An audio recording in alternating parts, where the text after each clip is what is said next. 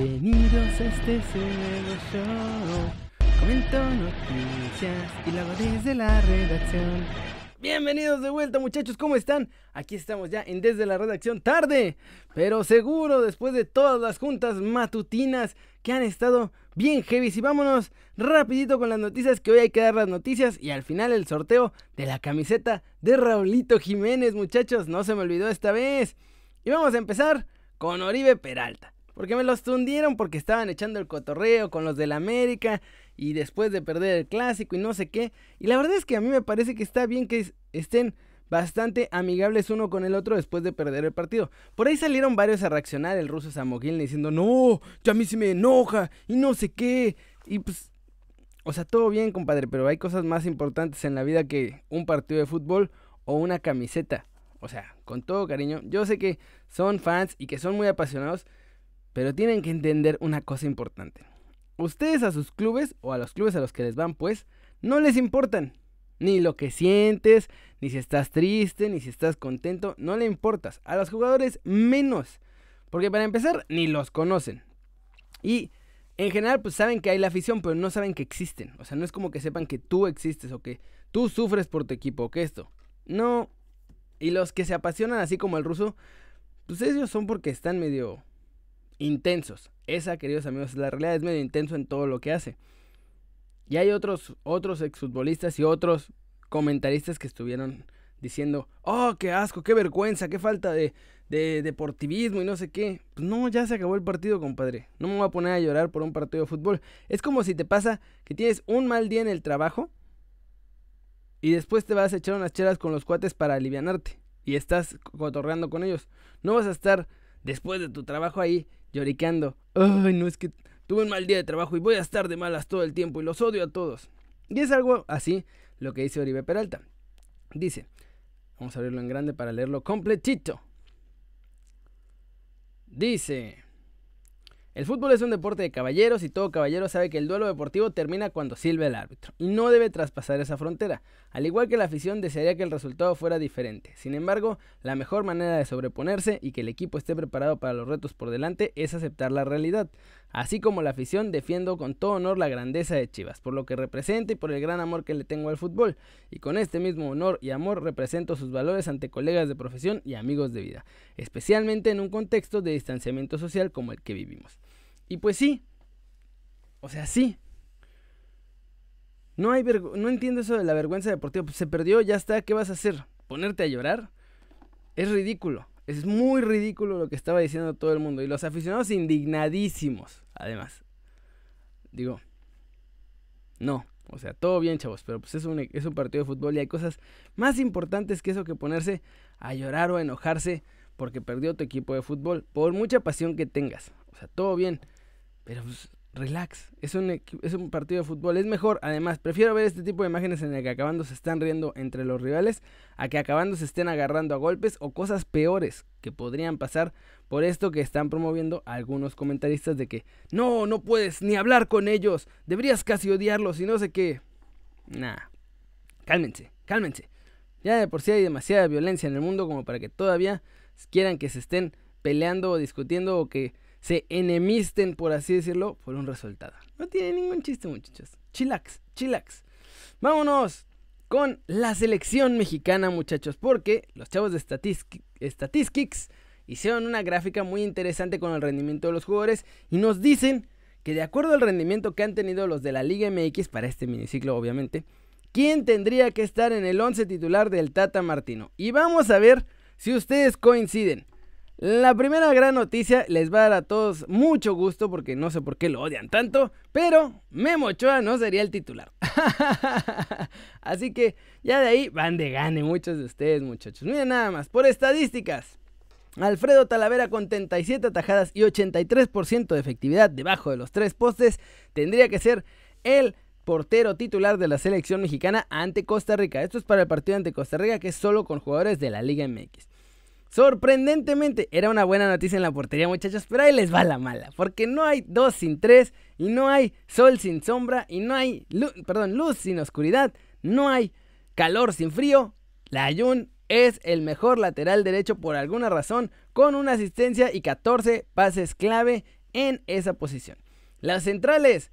Johan Vázquez sería el central por derecha con 27 intercepciones y 13 entradas. Y Carlos Salcedo sería el central que da salida. Entonces, en ese sentido, la estadística es de 43 pases largos con 87% de precisión en este tipo de pases. O sea, ese es el que da salida.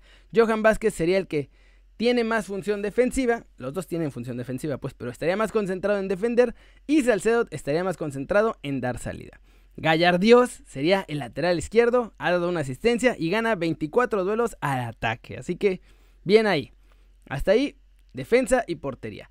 El contención ideal para la selección mexicana con jugadores de la Liga MX es Luisito Romo, que lleva 5 asistencias y además 20 pases clave en ataque, pero 68 duelos ganados a la hora de quitar balones, muchachos. ¡Qué Es un muro y además tiene muy buena salida y obviamente da también en el ataque con esas 5 asistencias. Sebastián Córdoba con 3 goles producidos y 63 duelos ganados al frente sería el interior por derecha y Carlitos Charlie Rodríguez con 2 asistencias y 126 pases en el tercio final sería el interior por izquierda, aunque estos se pueden cambiar a la izquierda o a la derecha. Eso es a como les guste más a ustedes. La delantera es la que me sorprende bastante. Alexis Vega 4 goles producidos y 9 pases claves sería el extremo por derecha. Uriel Antuna sería el extremo por izquierda gracias a los 4 goles que ha producido y a 10 pases clave que da al frente. Y bueno, el 9 no nos sorprende. La verdad es que Henry Martín lo ha estado haciendo bien. Aquí tiene un error la grafiquita porque ya cuando la hicieron tenía 5 goles y ahorita ya tiene creo que hasta 6. No, 5 goles tiene. Y Convierte el 29% de las veces. Imagínense eso, muchachos. El mejor delantero mexicano de la Liga MX convierte 3 de cada 10 disparos. O sea, cada 10 veces que tira, 3, menos de 3 en realidad, son goles. Eso habla del nivel que traemos. Y ese es el mejor. Así que tampoco es que haya mucho. JJ Macías llegó a Chivas y desapareció. Otra vez anda por la calle de la amargura mi chavo, con todo su talento y con todo lo que sea, pero no funciona en Chivas. Ya nos demostró aquí con estadísticas que con lo que ha hecho en Chivas en este torneo, no está ni siquiera para ir a la selección mexicana de la Liga MX. Ustedes saquen sus propias conclusiones, muchachos. ¿Les gusta este 11 que estadísticamente debería ser el 11 titular de la selección mexicana? ¿O ustedes a quiénes cambiarían? Yo por ahí ya sé, ya estoy esperando sus comentarios furiosos diciendo, ¿Cómo puede estar la Yuna ahí? Y coméntenme si pondrían, no sé, al Chaca Rodríguez, que el Chaca está teniendo un torneazo. Díganme, díganme, ¿qué les parece? ¿Les gusta? Talavera, Layun, Vázquez, Salcedo, Gallardo, Luisito Romo, Sebastián Córdoba, Charlie Rodríguez, Alexis Vega, Henry Martín como 9 y Uriel Antuna como el otro extremo. Díganme aquí o acá. Ya se la sándwich. Y vamos con la siguiente noticia, muchachos, porque Gennaro Gatuso ama a Michuki Lozano y lo llena de flores, pero también le sus estatequietos. Y ayer, después del partido en el que jugó espectacular nuestro Muñe Diabólico y colaboró para los dos goles del Napoli, uno con una bueno, con un centro que fue desviado, pero igual terminó en gol. Y el otro con un rebote después de que metió un base Y que ya nada más Lorenzo Insigne empujó. Pero, pues, para llenar a Gattuso ya saben que es como te voy a dar una buena y te voy a quitar una también. Entonces, lo que dijo de Michuki ayer fue que jugó bien la primera parte y que no llenamos bien el área con los ataques de Chucky. Dice que es un jugador diferente, vivaz y con características precisas, pero que ya se dio cuenta que tiene que jugar en campo abierto porque regatear no es su fuerte. Y tiene razón, llevarse jugadores rivales en espacios pequeños no es el fuerte de Chucky. Es mucho mejor para llevárselos en espacio abierto es un jugador que le puede dar una gran mano este año. Así que por lo pronto, parece que sigue pintadísimo para seguir siendo el titular del Napoli por el extremo derecho, pero ya le soltó otro coscorrón por ahí Gennaro Gatuso para que mejore todavía algunos aspectos. Y yo, si me hubieran dicho antes de que terminara la temporada pasada, si yo hubiera pensado que Chucky sería titular en el Napoli y que además la verdad, por lo que vimos en la pretemporada y ayer, si hubieran dicho que hubiera sido todavía mejor jugador, yo no les hubiera querido. Pero tengo que admitir que Gennaro Gatuso con sus formas y con lo que ustedes quieran, ha hecho de nuestro Chucky un mejor jugador. Es mucho más disciplinado, es mucho más intenso, porque corre todo el tiempo ahora.